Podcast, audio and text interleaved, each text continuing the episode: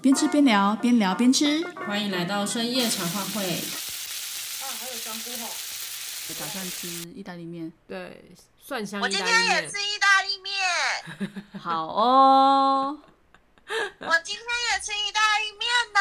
好好哦，真的很巧。可以哦。那你吃什么口味的？我吃白酱培根。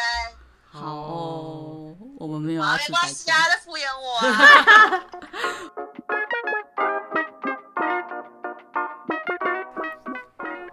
刚吃的太饱了。对啊，太饱了。我们今天的菜单是什么？我们今天的菜单是蒜香清炒意大利面。对，材料很简单。对，反正就是意大利面 跟蒜头。杏鲍菇，对哦，我们另外加了杏鲍菇跟培根，培根，然后最后还有九层塔，林自己种的九层塔。对对对，为什么要做这个菜单？因为九层塔太多，九层塔大爆发。为了消灭九层塔，所以做了一个意大利面。对啊，真的。我会今天有点，因为我忘记要先炒香菇了，嗯，所以就有点太干了。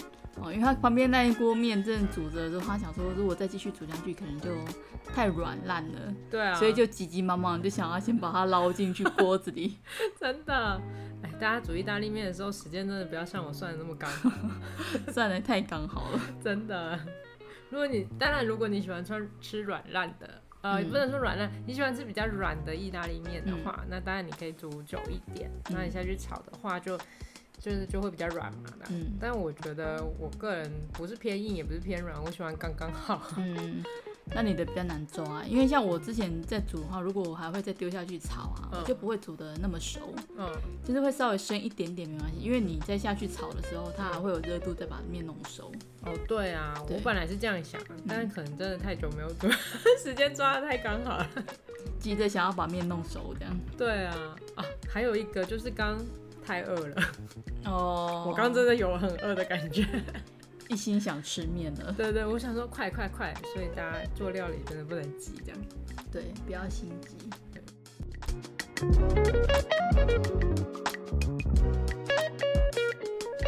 大家好，我是侦查员。大家好，我是林。哎、欸，我们今天第一次有来宾哎。对啊，而且是。用远距录音很神奇，哎、欸，真的，我们这次的来宾是在线上哦，我们是用 LINE 跟他通话，对，连脸都没看过，是我啦，是我，我，我知道是谁啦，要来温习一下我们前面曾经讲过的一个单元系列了，对，就是我们之前讲了那个迷妹技能之后呢。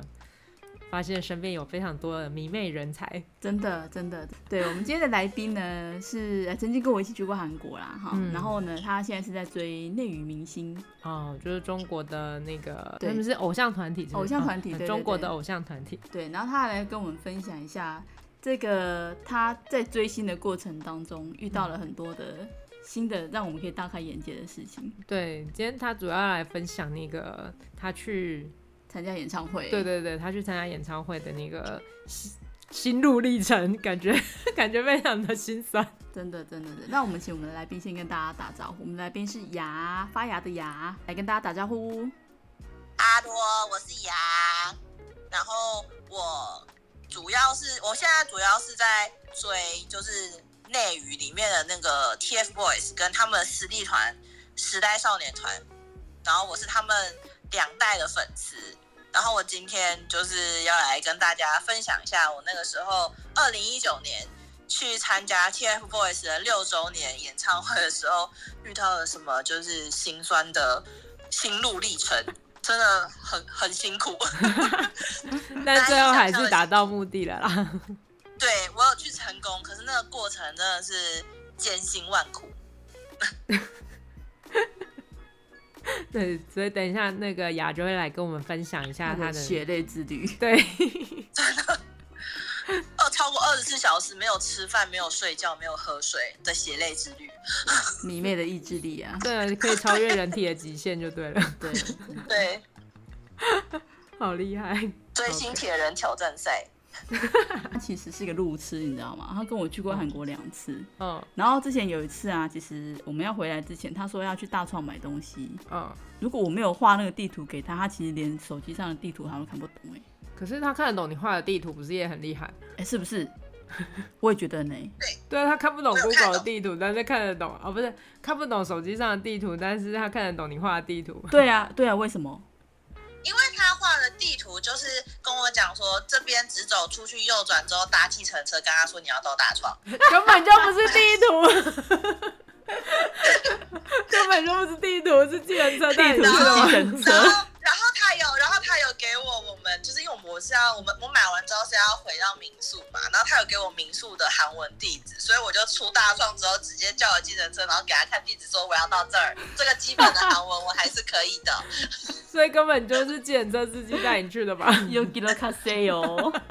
对，请 请往这里去。他把我带到一个点，我还是要自己走回去民宿，因为我们那个我们后来住的，我们那天住的民宿在一个巷子里，所以其实他只能把我丢到附近，然后我还是要自己走回去那个巷子里。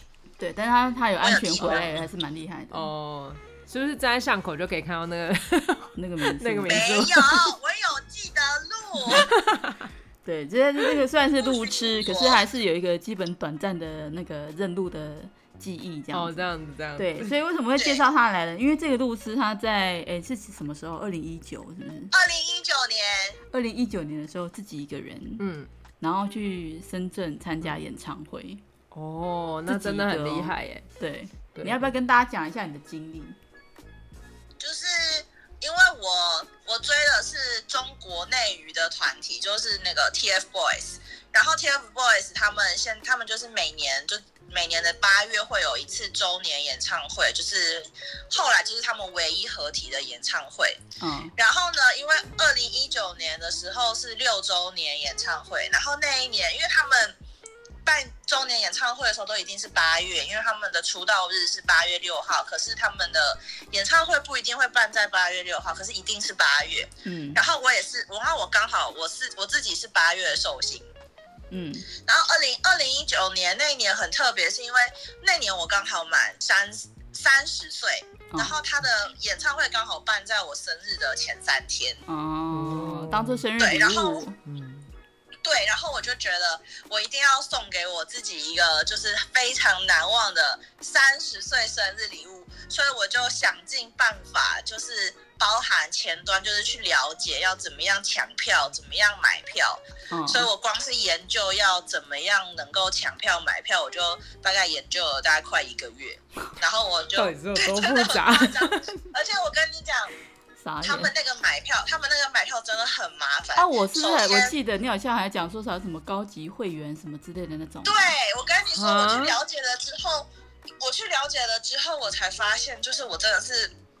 头非常大，首先，幼幼因为他们有分，就是 VIP 购买渠道跟一般民众购买渠道。如然后呢，因为像他去像他那一场六周年演唱会，他的那个场地的门票他们是有四万张，他们留了三分之二的部分给 VIP 抢票，剩下的抢的抢剩下的才会是给一般渠道的民众抢。那你要你要如何进入到 VIP 的那个？就是你要去时代峰峻的官网注册，就是你要去充值买那个高级会员。然后，而且时代峰峻底下不是只有 TFBOYS 一个团体，所以就是说你就是你每一个团体你都要再花一次钱买那个高会。所以我然后我那时候是只有买 TFBOYS 的，然后一年一年的高级会员会费是两百九十八人民币，嗯，差不多将近要一千块。然后，哎，一千多，一千多块，一千二，一千多块，一千一千。那个时候，我那个时候买的时候，汇率大概四点四四点多吧，我忘了，反正大概一千多。二九八，然后呢，四点多不是一千三，差不多，差不多。那个时候好像费率没那么高，就是现最近比较高。然后最，然后那时候它很麻烦的是，它的付费渠道只有支付宝跟微信支付，所以我还要先去。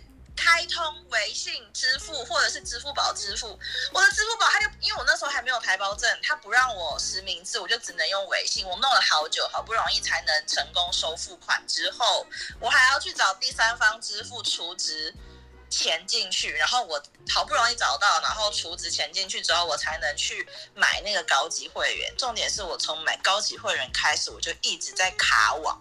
我卡了三天我才买成功，我才成功进去那个高会网买那个高级会员。然后我好不容易买到了之后，就是而且他那个操作真的是非常的。过分！你要先你你要先进去你的高会里面领一个就是 VIP 的码，每个人都会有一个码，然后你要领到那个码的时候，到那天就是 VIP 渠道抢票的时候，你还要先输入那个码，你才能进去，才能进去。重点是我们光是要进去里面高会领那个码，我又卡了两天。也太我就 我跟你讲，我就我就每天上班那个网页打开，我就一直不断在重新整理。我知道有空我就一直重新整理，重新整理，重新整理。我大概看了两天《爱的魔力转圈圈》，好无语哦。虽然追星本来就要花钱，可是我总怎怎么觉得听起来好像就是好像你有钱就可以一直撒钱，你就可以有不同的身份的感觉。听起来就是没有，就是在中国，在中国追星，就是你除了花钱，你还要受气，那也太惨了吧！超气！然后重点来了，你是不是就觉得你好不容易拿到那个码之后，你是那三分之二的票里面的人，对不对？哦，我告诉你，他是就我们他四万张票，他试出三分之二好了，我们就算他试出三万张票。你知道这三万张票有多少人要抢吗？大概四十万。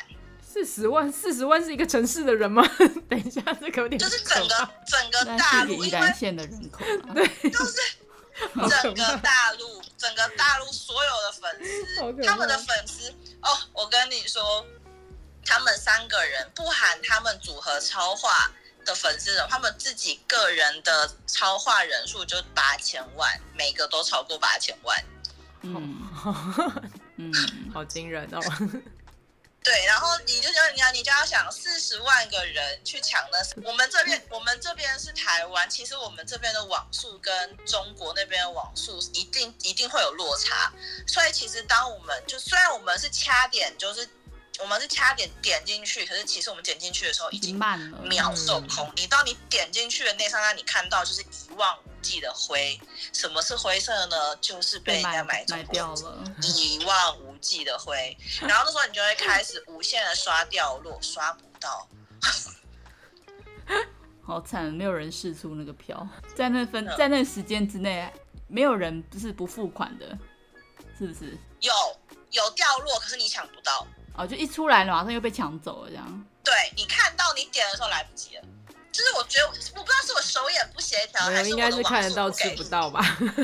对，就是你完全抢不到，而且对啊，而且 VIP 渠道抢不到，那你隔天的那个隔天的那个就是一般民众渠道你更抢不到，因为 VIP 渠道就是大概四十万个人抢三万张票，然后隔天就会想，你隔天就会是所有四十万以外的那些粉丝跟你抢那一万多张票，不是？那总共演唱会只有四万。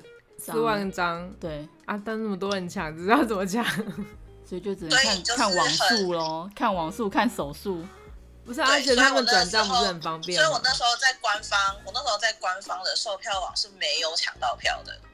那所以啊，你是跟黄牛买吗？我不我跟你讲，这就又是另外一段悲伤的悲伤的旅程，很悲伤。我被骗了两次钱之后，我好不容易才买到票。不是你被骗了两次钱之后，你还是愿意继续买？他就是非去不可，啊、这是他这一这一次生日的目标，啊、这是他的生日礼物。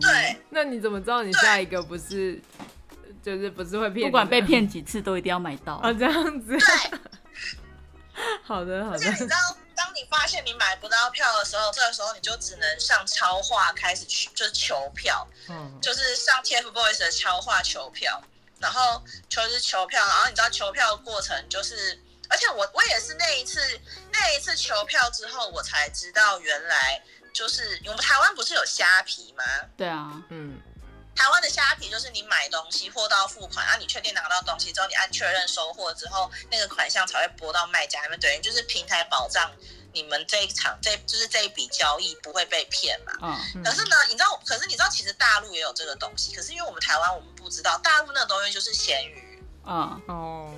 就是闲鱼，它一样，就是你要确认，你要确认收货之后，那个款项才会汇到那边。可是我们那时候台湾的就傻傻不知道要走平台这件事情，所以我们就会遇到很多，就说什么，就是他就可能他就加你微，他就叫你加他微信，然后叫你先付他定金，然后他直接把他的票就是改地址寄到你那边。嗯，对，然后呢，很扯，你知道我那个时候。我就我就我就先我我就先我好不容易有问到一个就是那个微信的，就我第一次被骗，就是我问到微信的那个，我已经转了大概三分之一的钱给他了，然后他说他会帮我改地址，然后他改完之后我确定收到票之后，我再把剩下的尾款付给他。我还有截他有截图，他改完我的地址给我，就他应该是用 P 图的，反正我就一直没有收到票。可是因为我那时候就以为我有票了，对不对？所以我就已经订好了酒店跟机票。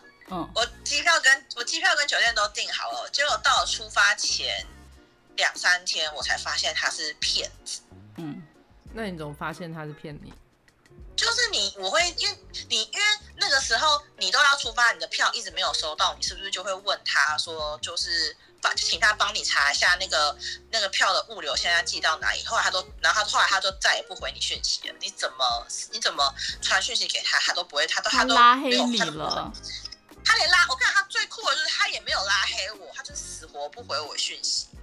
哇，他怎么他这样也能忍受？还不干脆拉拉黑算了。那你怎么知道他没有拉黑你啊？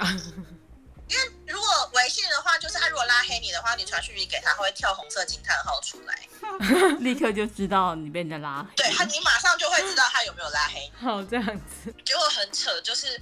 我一直到上飞机前，我都是没有票的情况。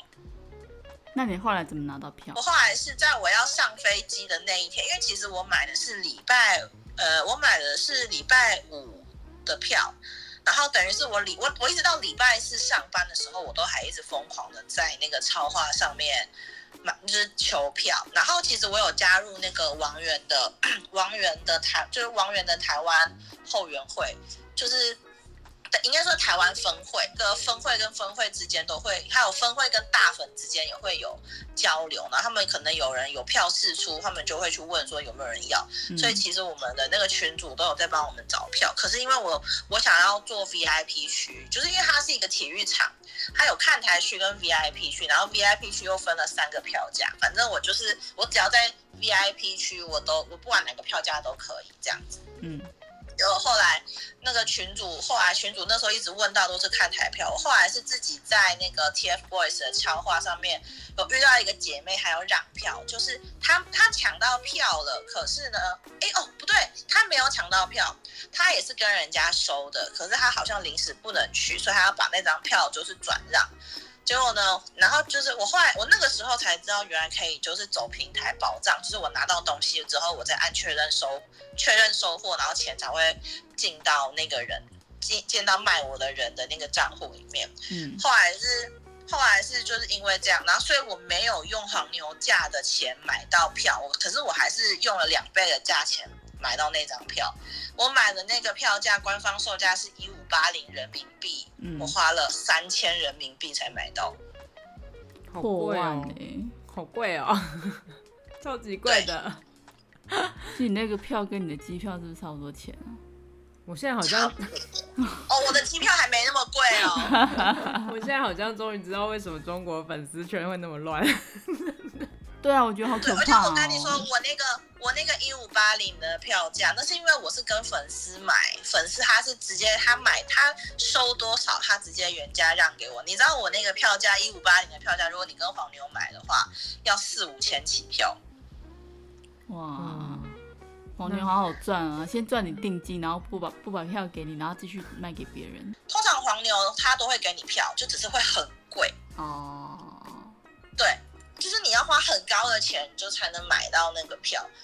然后你知道，就是坎坷的路，就是票买票的坎坷路程。你知道我这一整趟，我不管是坐飞机，我不不不，我不管是搭飞机买票，还是去到那里，我的就是整趟都非常的坎坷。我都不知道为什么，就是我只是想去看一场演唱会。我觉得我那一年的所有的就是挫折都用在那三天上面。那三天真的也很夸张。你可以先来讲一下，你先来讲一下你那三天的旅程好了。因为我记得你那开一开始的时候，你是叫我帮你订票嘛，然后我好像是跟你讲说，如果是从我们公司订的话，一定我们会收手续费嘛，所以比较贵。我那时候是叫你直接在官网上面订，对不对？对，我我是自己，我是自己去，我是自己去网络上面订的订的机票。嗯，然后。我自己我自己在那个网络上面订的机票，然后我那时候有抢到，就是嗯，就是台湾飞，就只台，因为他在深圳办嘛，然后就是直接就是台湾飞深圳，就是台呃桃园机场飞深圳来回哦，来回这样六千多块而已。嗯嗯。对，我有买到来回六千多块。好，就在我兴高采烈，就是买到了票，然后我还请我还请那个侦查侦查员帮我，因为我其实我我真的是一个路痴，我真的不知道要怎么，我不知道饭店要怎么找，你知道吗？嗯，就是我那时候还跑去侦查员家说，就是救命，帮我订饭店，我不知道怎么办。对，所以我就帮他找到了一间饭店。对。他帮我找到了一间非常棒的饭店，就是我一出地铁站，抬头就是饭店。嗯，而且那那间饭店离那个活动场馆只有一站，哦，真的哦，地铁站，怎么会那么刚好？对，嗯，怎么会这么就是只要搭一站，而且重点是我住两个晚上，好像才三千多块台币而已。我一个人住一间，嗯、我一个人住双人房一间哦，两个晚上哦，才三千多块台币。嗯。好便宜哦，真的很便宜耶，真的很便宜，而且是，而且我，而且我进去之后发现是蛮高级的酒店，不是那种就是破烂东西。破烂，他为什么会帮你订破烂东西？对啊，就是应该比较算商务型的那一种。哦，对，对，就是蛮高级的。好，就是酒酒店很圆满。我跟你讲，那个飞机，我跟你讲，真的是有够，我真的是悲惨的开始。我我是订，我那时候是订呃礼拜五下午三点的飞机。嗯，我原本是礼拜五下午，我本来是礼拜五下午三点的飞机，然后要飞深圳，然后是不是礼拜六有演唱会？然后我是回来的飞机，是我礼拜天早上九点多的飞机，一切都很美好，对不对？OK，来了，我礼拜四下班的，我礼拜四下班前我就那时候台湾有台风啊，台风。重点是我朋友，我朋友，我朋友提早飞，所以他。礼拜四还是礼拜，他好像礼拜四早上还是礼拜三下午，那时候台风已经进来，可是飞机还能飞，所以他那时候他已经先过去了。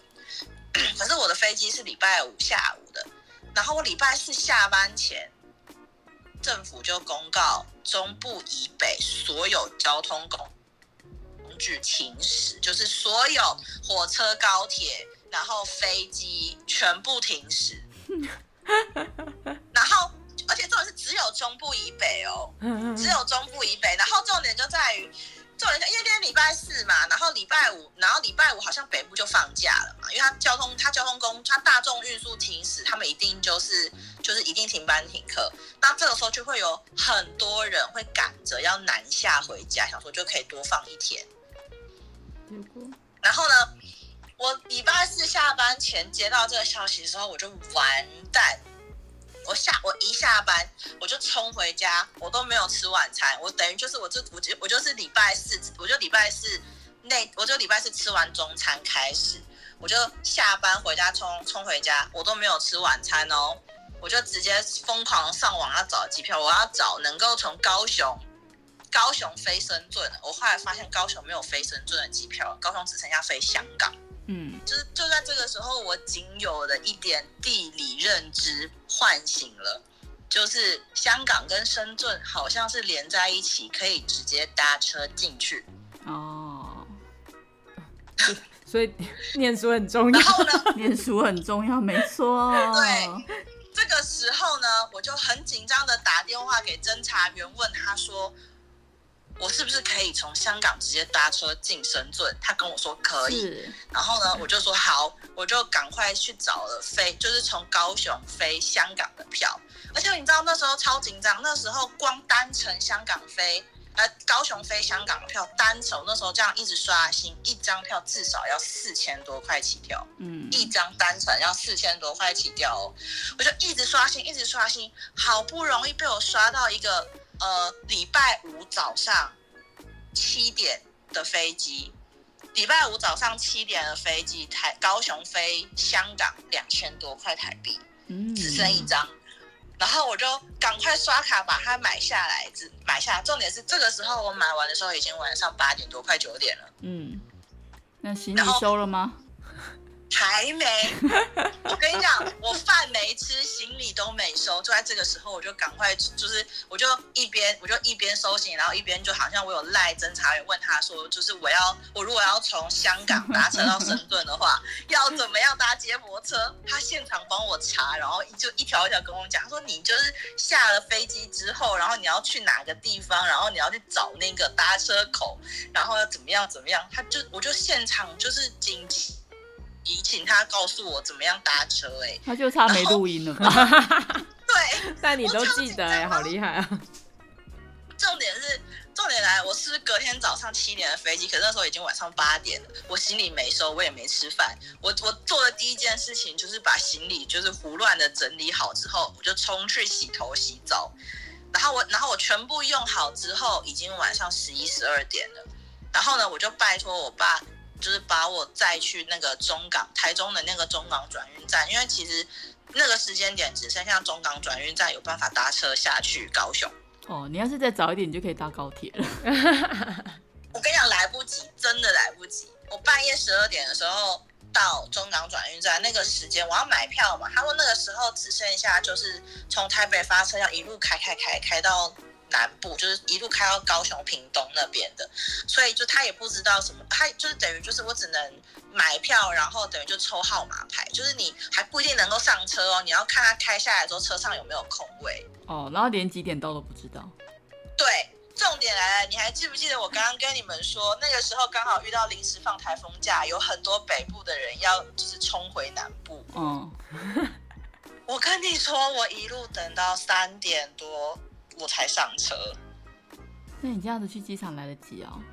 我跟你讲，对，我超级紧张，我到三点才上车，而且我要坐到高雄的那个小、啊、那个，然后呢，我是七点，我好像记得好像七点半的飞机，而且我可能，然后那时候我唯一庆幸就是那，因为那时候是凌晨了，所以其实他开到高雄没有花平常那么久的时间。但你还是要去机场啊？对。可是还好，他他好像有直达那个，他好像有停那个小港那个，他有停高雄小港机场哦。对，他有停，我是搭那种 机场。对，然后你知道，你知道，你知道我我我下车的时候，就我到小港机场外面，你知道那我下车的时候已经几点了吗？六点。已经已经五点四十，快要六点，我真的是拖着。人家都快要关柜，好可怕哦！对，我真的是拖着行李，然后我又。奔的奔进去那个小港机场里面，重点是小港机场也不小，你知道吗？然后我一个人，然后我又要在里面，我又要在里面，就是很认真的寻找我要在哪一个柜台那个 check in，然后我就拖着行李在里面奔跑，然后就一直很慌张，一个一个这样看，然后就后来你知道。你知道我我好像九点三十五还是九点哎，我好像七点四十五还是七点四十的飞机。嗯。你知道我全部这样一套弄完就是 check in，然后我还要再过海关，我还要再进去。你知道我上飞机的那一刻几点吗？七点二十。天哪，那个桥都要收起来了吧？我真的是吓到要烂掉。我真的，然后重点是这中间我都没吃饭，我也没睡觉，好惨。然后飞高雄飞香港又短短一段，上面又没东西吃。第一次觉得台湾这么大。重点是他短短一段，就是他又是早上，那他有发个条小点心给你吧？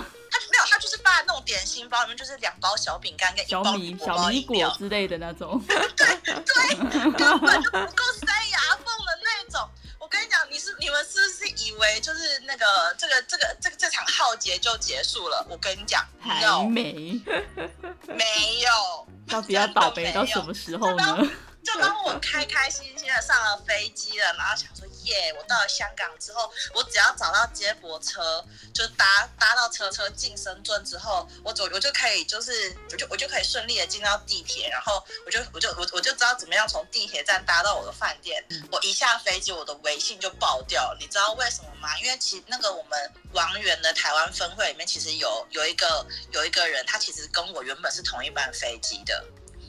结果呢？因为我那个时候，我那我那个时候礼拜四下班，那个时候查，那个时候我上网查我的那班飞机，我们那时候查我们那班飞机是被取消的，它是显示取消，所以我才就是很认真，就是要去找那那个其他替代的航班。我下了飞机的时候，我收到讯息说改成了延飞，啊，就是它不是，它就等于它不是被取消，它还是飞，只是它延期飞。嗯，那你知道这问题差？你知道这你知道这问题差在哪吗？嗯、我那时候买的是来回票六千多，所以它的票号是一样的。嗯，所以如果我没有，如果我没有你的去程 no show，对，就是我如果从台湾没有搭这班飞机到深圳的话，我回程的机票会直接被取消。是因为你 no show 啊？对。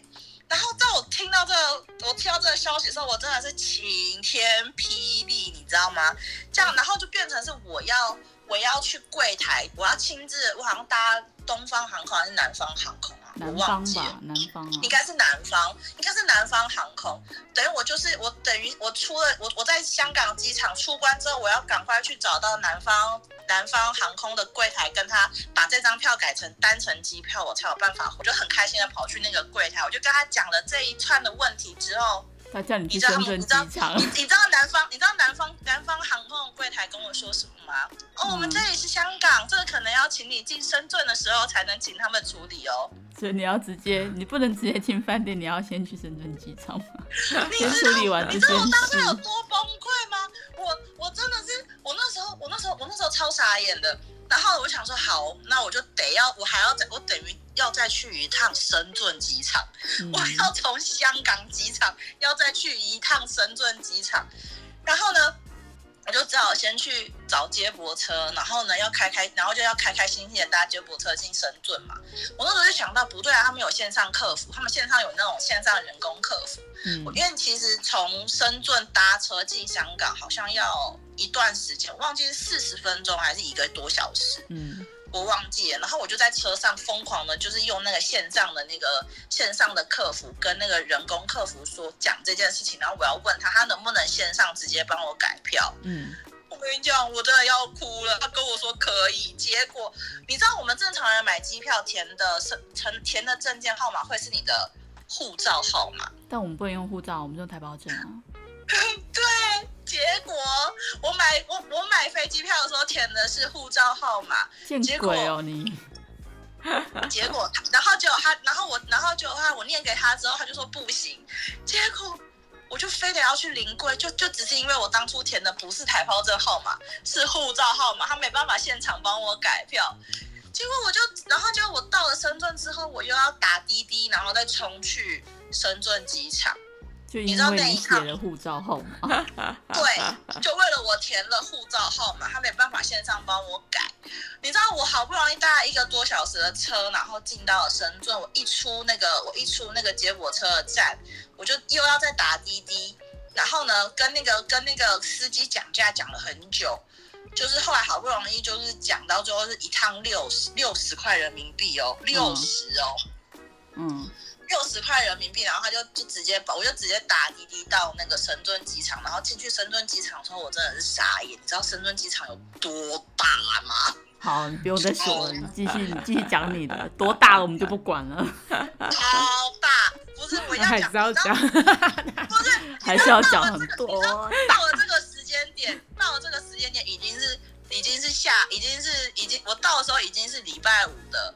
我那我到了深圳，我我到了深圳机场的时候，已经是礼拜五的早上，已经已已经是深圳的礼拜五的中午十一点了。嗯，到这段时间我没有吃饭，没有吃没有没有吃饭，没有睡觉，一路狂奔，我已经快要崩溃了。然后肾上腺素好好用。然后在你看到深圳机场这么大的时候，我真的是差点要哭出来。那你没有直接去服务台问他哦？我跟你讲，我后来好不容易问到服务台，你知道吗？那个你知道吗？我假设我现在在最东边那个服务台，我好不容易问到南方航空的服务台在最西边。哦，好吧，好衰，就是 这走路这一段路也没有人能替你走。对，我问他说有车可以坐吗？然后我就好不容易到了那个柜台，他好不容易帮我改完票之后，我又搭了地铁到饭店，然后等我到地铁，等我好不容易到了。饭店的时候已经下午两点，所以你可以好好的休息吃饭吧。所以我几乎超过二十四小时没有睡觉，没有吃饭，没有喝水。那么还好，我帮你找那个饭店还不错，楼下都有东西可以吃了吧？我跟你说，我那时候最感人的就是那个饭店对面就是肯德基。差点哭出来。那个饭店对面就是肯德基，而且那个时候，当时肯德基的代言人是王源。那一次听他讲完他的经历之后，我就会深深、深深的庆幸，就是自己帮他找到那个饭店啊，可以帮他减轻很多他的负担。因为你知道，他们去完那个演唱会完了之后啊，嗯、你不是说你朋友提早一天去吗？他是住哪里？他没有，我朋友好像提早两天去，可是因为他们没有，他们不是看完就要回，他们还要进香港玩。对，所以他们住的地方比较远，然后你知道他们住的地方离香港比较近。对啊，可是你知道，其实我觉得演唱会晚，通常结束都时间很晚。对啊，所以而且散场的人潮其实应该蛮可怕。我当时是因为想到这件事情啊，嗯、所以才会想说你找一个出来对，所以才会想说找一个离他活动场馆比较近的地方。嗯、万一你如果打车不方便，你走路你也走得到的地方。对啊，对啊，对啊。结果真的得走路的吧？对，你知道我们那个出来，因为四万个人实在是太多了，你知道吗？我们一出场的时候发现地铁站封了，不给你进地铁站。他怕，他也怕人潮太多挤爆了吧？他怕那个。然后，然后就后来，就你知道我们后来是怎么？我们后来走了好长一段路之后，你知道我们怎么回饭店的吗？我们叫那个电动电动摩车。电动摩托车是什么？是摩托车。就是他们，他们深圳，他们深圳很有趣。他们深圳路上有很多那种电动摩托车的那种，那算什么？驼夫吗？就是它算计程，它算是有有点像计程车的概念，可是它是骑摩托车，电动车，电动电动摩托车。电动摩托车是什么意思啊？就是电动车的意思吧？没有，我跟你讲，它有点像是呃电动脚踏车，可是它的坐垫很长。所以可以坐几个人？呃，就是含驾驶的话，通常它通常都是一个驾驶载一个人。可是如果你硬要挤的话，后面可以坐两个人。这样哪有很长？很挤，对，很很长，很挤。然后呢，结果后来我们就走了好长一段路，之后好不容易拦到了这个，然后就先搭那，还好我饭店比较近，你知道吗？没有没有没有，我们现在还是对电动摩托车这种东西感觉有点模糊，所以它就是摩托车是吧？呃，它它对，它是摩托车，因为它不用它不用脚踩，可是它长得又跟万就跟又跟 Gogoro 那种摩托车不一样，就是一个很神秘的交通工具。我现在不知道怎么跟你们形容它。哦，有点像是电动，它的它的那个车型有点像是老式挡车。哦哦哦，嗯，但是它是电动车。对，它是老，对，它是电动，可是它的车型有点像老式挡车，所以它的那个椅垫是平的，然后很长。哦，好，老是挡车这样子我就有概念了。哦，对啊，对，对啊，但是它不是吃油，它是吃。OK OK，好，懂了懂了。对，然后然后你知道那时候散场出来的时候，那时候最可怕。然后那时候散场出来超可怕。我本来跟我朋友约在地铁站门口，就是地铁站口集合，结果因为地铁封了嘛，然后也然后最后他封了是，他不是不让你进去，你是连过去都没办法过去。嗯。然后呢？重点是你当四万个人出来的时候，你的手机是完全没有信号的。你们有没有去过跨年？你们有没有去过跨年人很多的时候，你手机是完全没有信号的。就是，而且重点是你那时候还在中国，是用那种漫游，你本来网络就差。你知道四万个人同时出现的时候，你的手机根本就没有任何的讯号，你的讯息传不出去，你也收不到讯息。你知道我跟我朋友真的是靠心电感应，在那个附近的肯德基门口见到对方的耶。好笑，真的。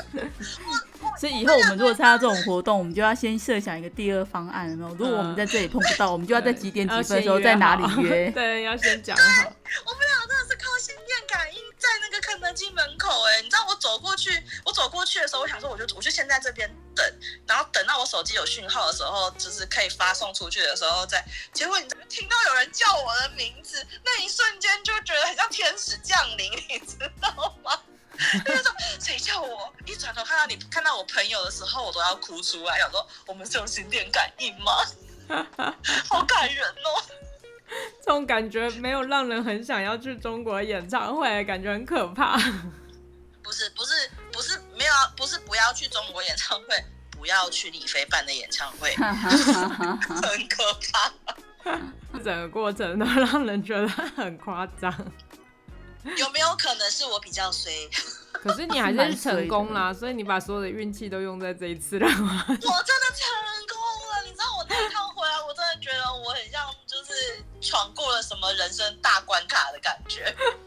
很瞎，真的很瞎哎，有没有挤过去的感觉？哎、欸，我真的我真的可以用永生难忘去形容我这三十岁送给我生送给我自己的生日礼物。让自己很累的生日礼物，而且我见到 TFBOYS 本人了，远远的，远远的，小小的，大概比例是多少？那一次，我跟你讲，我还带了望远镜去哦，我还特别买了你控的望远镜。对啊，还要伸缩在几倍数？几倍数呢？对，对，高几倍数？对。好笑哦，对啊，所以我那时候在听他讲这一段的时候，我真的觉得就是，嗯，哦，这个你看他还可以这样倒背如流，这整个过程都已经过这么久了，对，可见真的记忆很深刻，看有多折腾就好了。就是后来你你这样那么累之后，你后来还有就是继续追 TFBOYS 吗？有啊，他还继续在追啊，就不会因为这件事情让你觉得啊，真的太累了就 不会。那有加强吗？有你有你有更热衷吗？一次成功之后，就想着明年还要再去，结果就没有办。我跟你说，我真的超级，我跟你讲，我真的超级幸运。你知道我去的那一场六周年是他们是他们到目前为止最后一场实体演唱会吗？因为七周年就疫情改成线上了。哦哦哦哦。然后去年的八周年直接没有办。那你要把票根好好的表表背起来。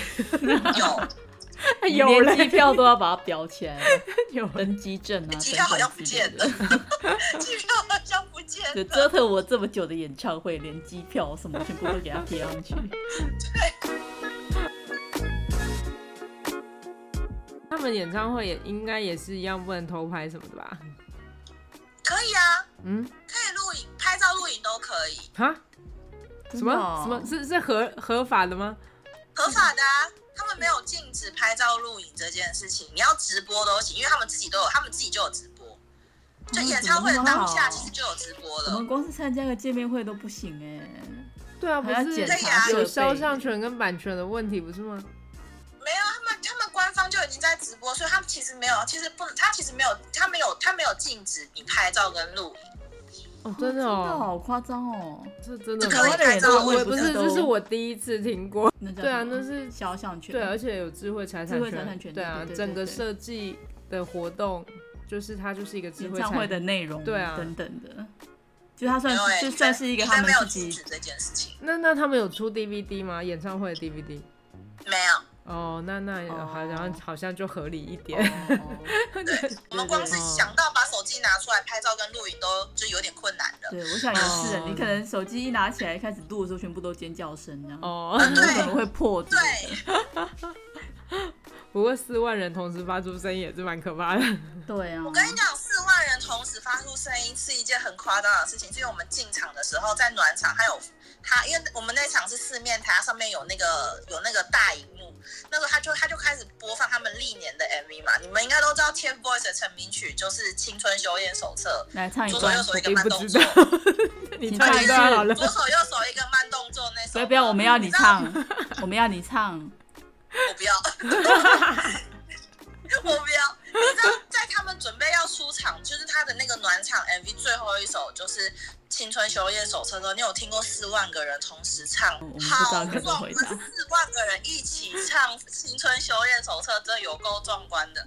而且那个时候我们进去的时候是傍晚，然后到了晚上之后，你知道吗？各家那个灯牌大战，那个灯牌全部亮起来的时候，好壮观哦！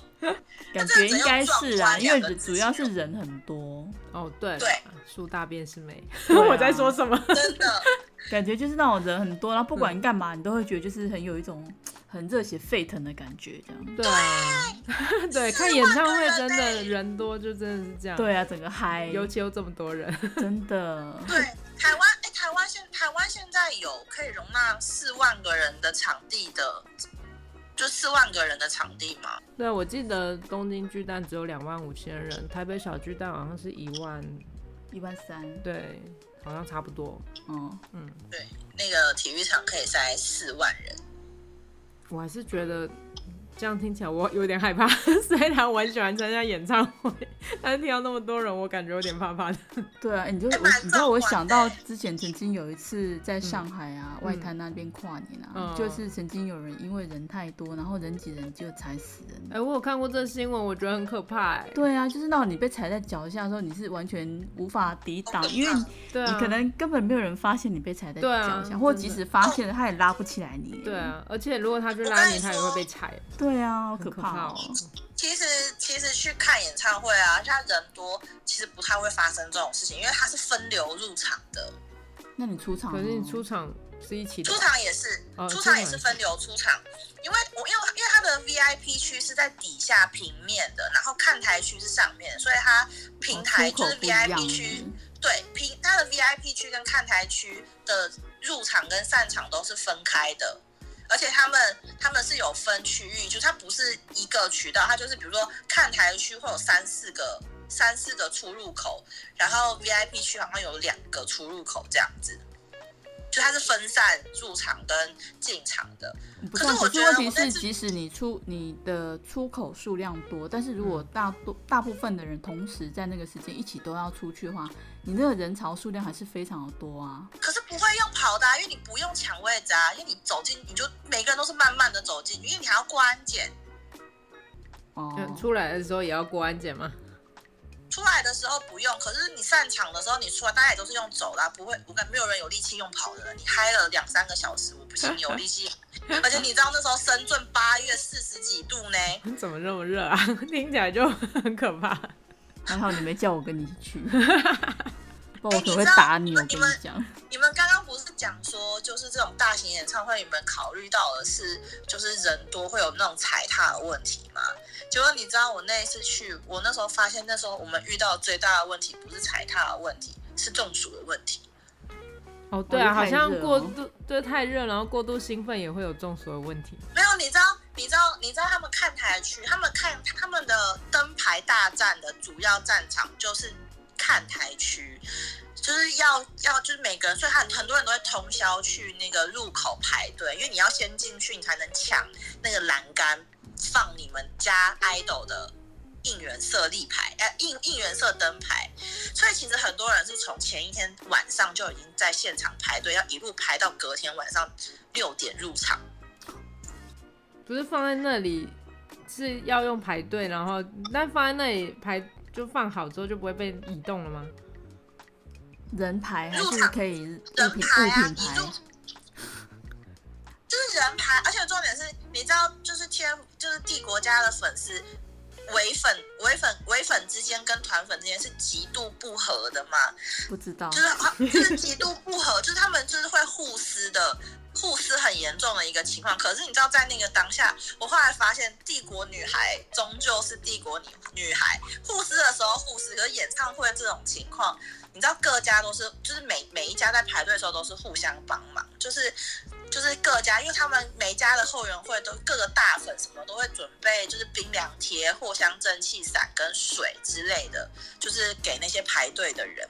然后呢，可是可是就是各家跟各家准备嘛。可是假设假设我是假设我是千易烊千玺家的，呃，因为我讲鸟姐，你们应该不知道不知道他是谁。对，就是如果假设我是易烊千玺家的粉丝，然后呢，可能我旁边排队的人可能是王俊凯家的粉丝，可是当我发现我旁边那个粉丝他已经快要不行的时候，你知道吗？我真的有听到超多，就是讲我，然后就是我就会直接拿我们这边拿到的藿香正气伞塞给他说喝掉，现在不然你等下就会昏倒。哦，不合归不合，但是大家来参加同一个活动，然后支持的其实是同一个团体，在该。该要怎么说呢？就是该互相支援的时候，还是得要互相支援。毕竟人命关天，这种 中暑太夸张，水呀、中暑也太扯。那个藿香正气散呢，其实都是各家流通的。其实那个时候蛮感人的，你知道吗？其实打架就是平常打架、打架吵架是一回事，可是真的就是要遇难的时候，还是会互相帮忙，因为毕竟都是帝国家的。嗯。那干嘛还要分？啊，因为 他们团体啊，就是团体总总是会遇到这种问题，会会因为而且而且而且有资源分配的问题啊。啊，什么意思？什么叫资源分配的问题？因为他们现在不是三个人，因为他们三个人，因为他们三个人现在都各自成立工作室嘛，他们后来就是有三个人的个人活动。啊你，你你等于他，如果你不以如果你不以 TFBOYS 的名义出来，那你是不是就是要以王源的名义出去接代言？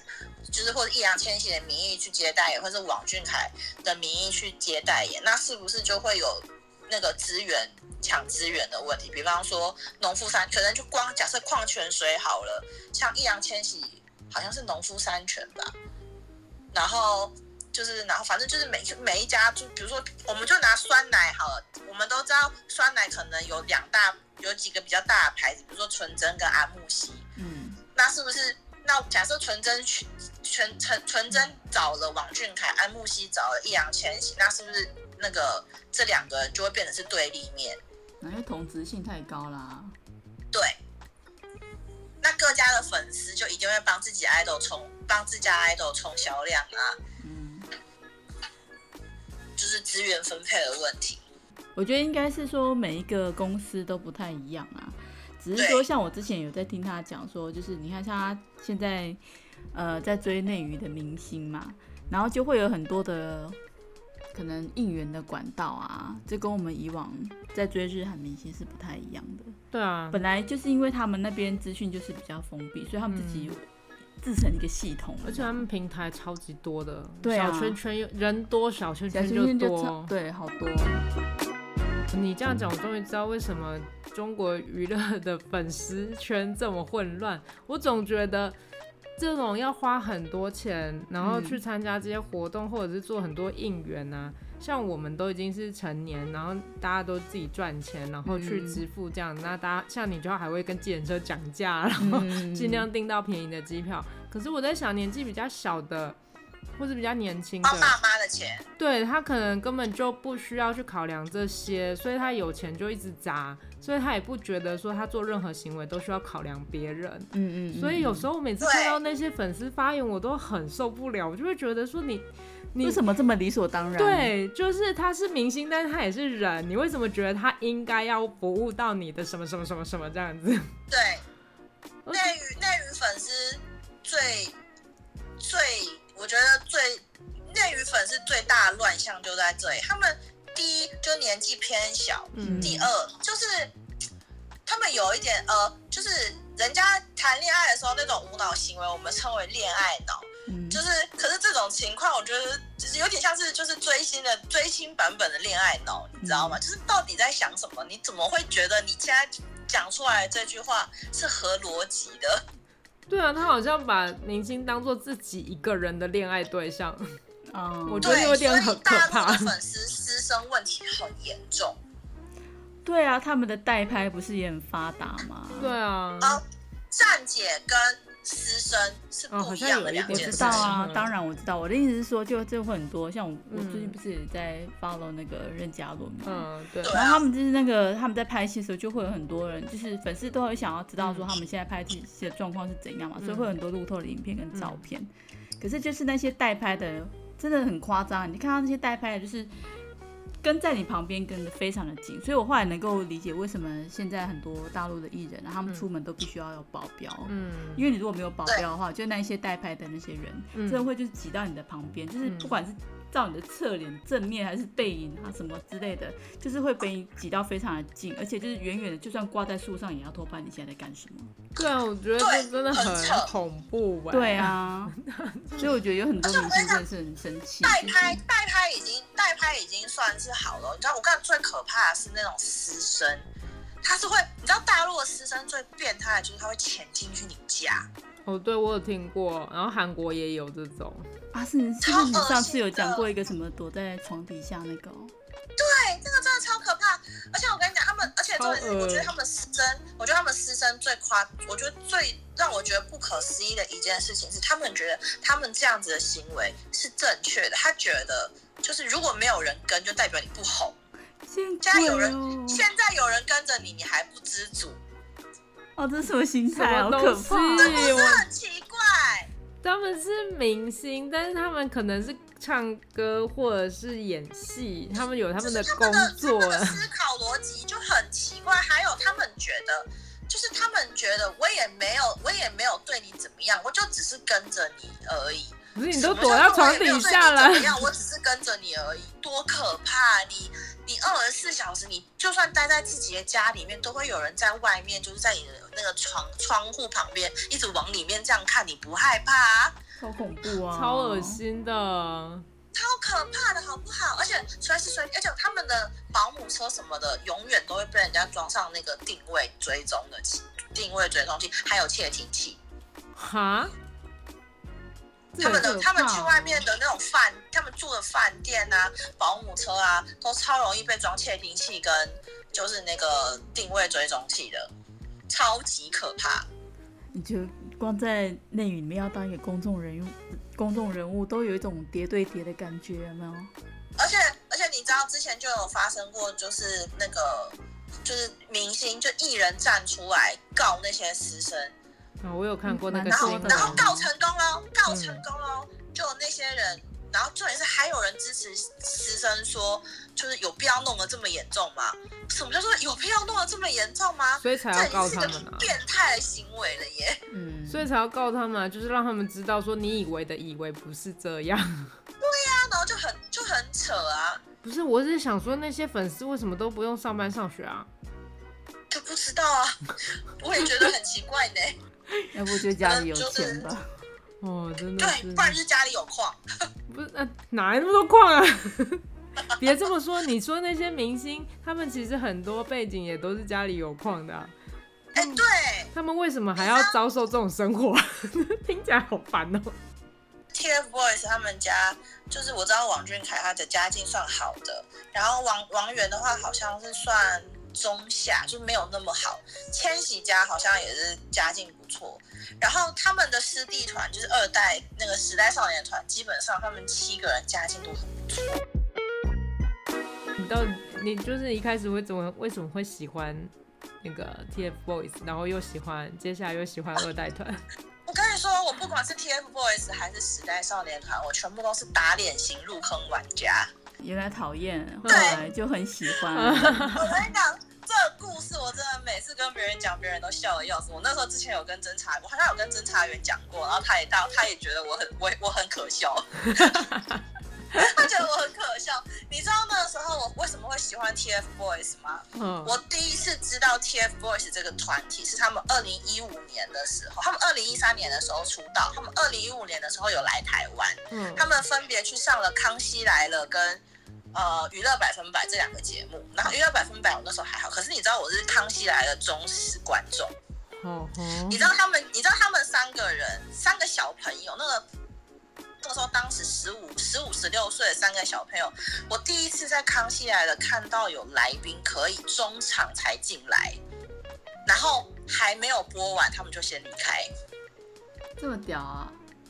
对，就是这么大牌，三个小朋友，那个根本不知道他们是谁。就是他们中场才进来哦，然后还没有播完，他们就先离开，就直接就直接就先就就直接就直接走了。重点是你要想，我那时候莫名其妙，然后我看到三个就是因为你知道那个摄影棚的光其实蛮强啊，他们都会化妆，小朋友化妆其实很明显，又是男生，那个粉感会很重。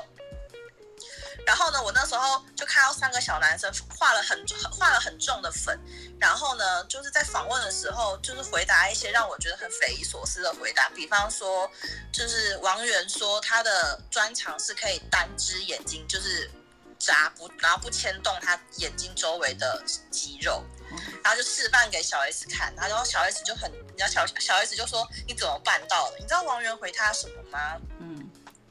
王源回他说：“这可能是长得帅的人的特权吧。”我当下就想说：“到底在说什么东西呀、啊？就是你，你们这三个小朋友到底是哪里有毛病？你到底在说什么东西？你要不要听听看你自己在说什么？”然后他们最后面表演了那个他们当时的主打歌，就是《宠爱》。然后就是，然后我看完之后，我就想：这三个小朋友到底在干嘛？就是到底是谁呀、来这边闹的吗？然后结果后来。就是那，你知道我那时候是忠实粉丝，所以我除了就是首播重播，我还会在网络上面就是看，就是我还就无聊会把它再点开来看。你知道我就莫名其妙被宠爱洗脑了耶！就是我有一天骑摩托车骑在路上，我突然就突然哼起了那首歌，然后我就一直哼，一直哼，一直哼，一直哼，然后我都不知道我自己在唱什么东西。然后我后来真的受不了，我去上网查，我去 YouTube 查，用关键字查。我才发现是他们的歌，然后我就想说他们三个到底在干嘛？他们三个到底是谁？我就很认真的把他们所有的那个时候所有的哦，然后因为李飞那个时代峰就会帮他们做呢，他们会自己帮他们做综艺，自己花钱帮他们拍综艺，就自己帮他们设计桥段，然后拍他们。我就把他们的所有的歌跟 MV，还有就是那些他们的自制综艺全部看完之后，莫名其妙我就爱上了王源了。我当初骂的最惨的那位呢？这个顺序是不是有点奇怪？你是不是已经先喜欢他们，所以才有办法把这些全部看完？我，我真的没有。你知道，你看完之后，你越看会觉得这个小男生好可爱哦，越看越可爱。你是说涂着粉的可爱吗？不是，就是你就会觉得他就是他的行为跟他长相，你就会越来越觉得嗯很可爱。尤其是 MV 里面，就莫名其妙我就喜欢上人家了耶。好，这一切都是粉丝滤镜，哈，我们懂的，好吧？好，这个虽然旁人无法理解在当下的心 情，但是你讲的那个意思，就是我们可以知道你在讲什么的。这个滤镜，他们，然后二代团也是，因为因为李飞他就是因为他是养成系，所以他就会变成是一代代，比如一代代、二代、二代代、三代，对，就是一代就是 TFBOYS 的周年演唱会的时候，中间一定会留大概半个小时的时间给二代。就是就是二代团上台表演，可是对于我们一代的粉丝来说，我为什么要花钱？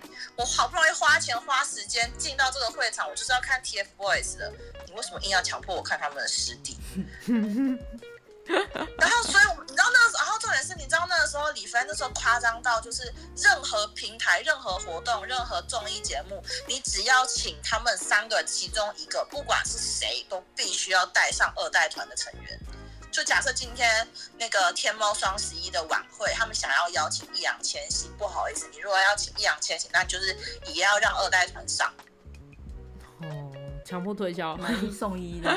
对，然后对于我们一代粉来说，我们那时候就觉得，就是我们就很讨，我们就觉得他们就吸血鬼，你知道吗？但问题是，你还是喜欢吸血鬼。对，对啊，现在不爱的要死。对，然后呢？我那时候，我那时候，我那时候还发，我那时候还发 IG 限动，把二代团骂得要死要活的，我骂超难听。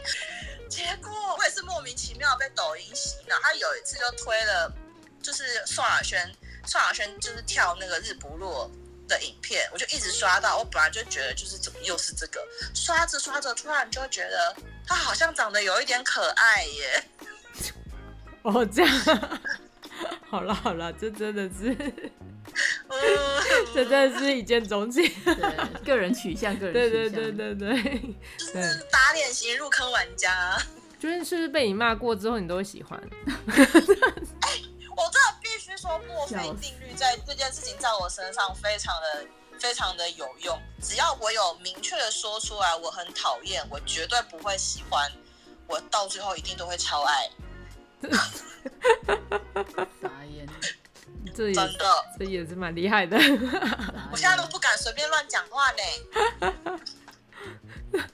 你你你会不会觉得？你会不会觉得你要很认真的，就是只要喜欢这两团就好了，不然你可能会破产。对，我有认真的在思考这个问题。或者是你喜欢别的，或者是你喜欢别的之后，你可能就不能再喜欢这两团，不然你可能真的要破产了。对，你看光是演唱会养小孩。啊，对啊，你就是在帮人家养小孩，不是吗？对啊，人家不是讲说追星就是看他自己孩子的才艺表演了。对啊，就哇，好棒哦，我们家谁谁谁好厉害，成果发表啊。没错，我长期资助的小孩，他们要成果发表。对，你世界展望会。对啊。好笑。哎，世界展望会会不会来骂我？认真的。无言，太好笑。你知道我们都会，我们我们之前我们都会开玩笑的讲说，我要认真上班，不然我就没有办法养他们。对，我要认真上班养小孩。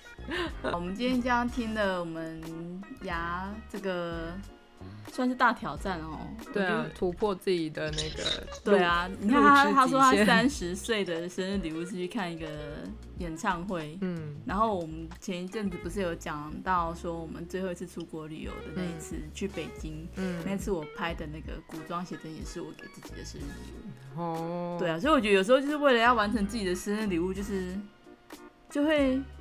怎么讲？嗯，奔着一个目标去，有没有？他这样光是为了那个机票，就变成回程那一张变成六千块。对，就变成我的机票大概花了快一万。嗯，但也还好啦，你避过台风了。对。对吧？就是你还感觉虽然很辛苦，但成功飞过去。哦，对对对对，而且那次超级惨，那次的台风有进到中国，所以他们因为他们不是办在深圳吗？结果他他他有进到中国，然后演唱会的当天，其实有很多北方的北方的粉丝下不来看演唱会。哦，所以没有真的有四万人，但是还是很。有，他们后来都紧急抛，就是赶快他们的后援、oh. 后援会就会赶赶紧把每个地区的票全部收集起来，然后就有点像是请那个快递，然后就那种快递那种跑腿的那种，直接送下来深圳哎，很很酷。你是说粉丝们吗？粉后援会哦，后援会吗？对。等于就是因为他们，因为他们因为台风，啊、他们因为台风没有办法下来，然后他们就会开始紧急统计有多少，他等于就是那张票就变得他可以试出嘛，嗯、然后他就会开始就是统计，然后他们就开始试出那些票，然后给那些，因为其实有很多人没有票也到现场，他们可能就是保持了在那个场外听的那种心态，你知道吗？或者在看场外碰运气，能不能遇到黄牛可以买，其实很多粉丝会这样。嗯。对，这个组织能力到底有多强大？很强大，我就被他们吓到。是说，其实中国确实也蛮擅长搞这种组织哦，对、啊，组织发展的事情，也是也是，对啊，对，这个也是很神奇。对啊，所以你看，如果我们这次没有请牙来讲一下内娱的状况，我们大家都不是很了解，原来他们那种组织动员的能力其实也是，对他们什么效率也是蛮让人惊讶的。但这真的是很强大的意志力才能才能够完成这些事情吧？追星有爱，用爱发电。真的，我真的只是我真的是用爱在支撑我，就完成那一天那那段时间的那个经历，我都觉得我完全我不敢想象我怎么做到的。那那你后来有改善你的路痴吗？没有，没有，这改善不了，此生无法改善了吧？对，啊、哦，好吧。本来想说迷妹技能应该就是没有没有没有 没有开发到这一块。技能只有点在购物这件事 情。对，我觉得这个已经很厉害了。对对对。但支付宝付款用的很棒哦。真厉害，太厉害了。笑死，他连那个微付支信、微信支付啊，连微信支付都可以解决了。哦，真的哦。之前不是说什么手机能用，还是什么电脑版才能用什么的？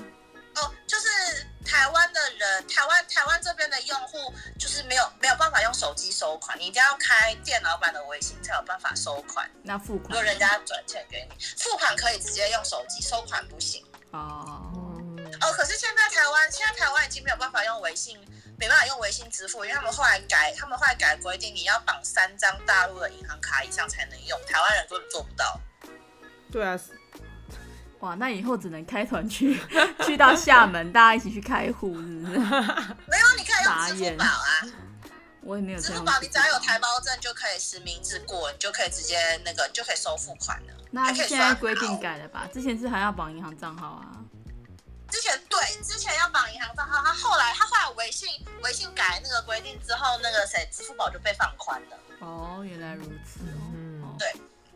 这真的是不行，我真的不能接受实名制。真的。可是他们大陆什么东西都要实名制哎。对啊，我他们也很习惯吧？你看像什么手机叫外卖或是什么的那些，嗯、是他们连买任何交通、买任何大众公大众交通运输的票，全部都要实名制啊。对啊，对，我之前我们去那个什么那个那叫什么，就是搭青藏青藏。嗯火车的时候也是都要实名，对对，他要对名字的，对对对。对，你知道他们上高铁、上火车全部都要带身份证的，对，要要啊要啊。好像只有坐公车不用，但现在好像要了。你知道他们搭之后，公车哦，地铁站都要安检吗？是没错，嗯嗯，每个地铁站都有安检口。我真的吓到哎，每一个安每一个地铁站一进去就要安检，我想说，哦，是进到了一个什么机场吗？还是？没有，你就是进到了一个很严 封闭的地方，呃，人身安全管控非常严格的地方，我们只能这样说。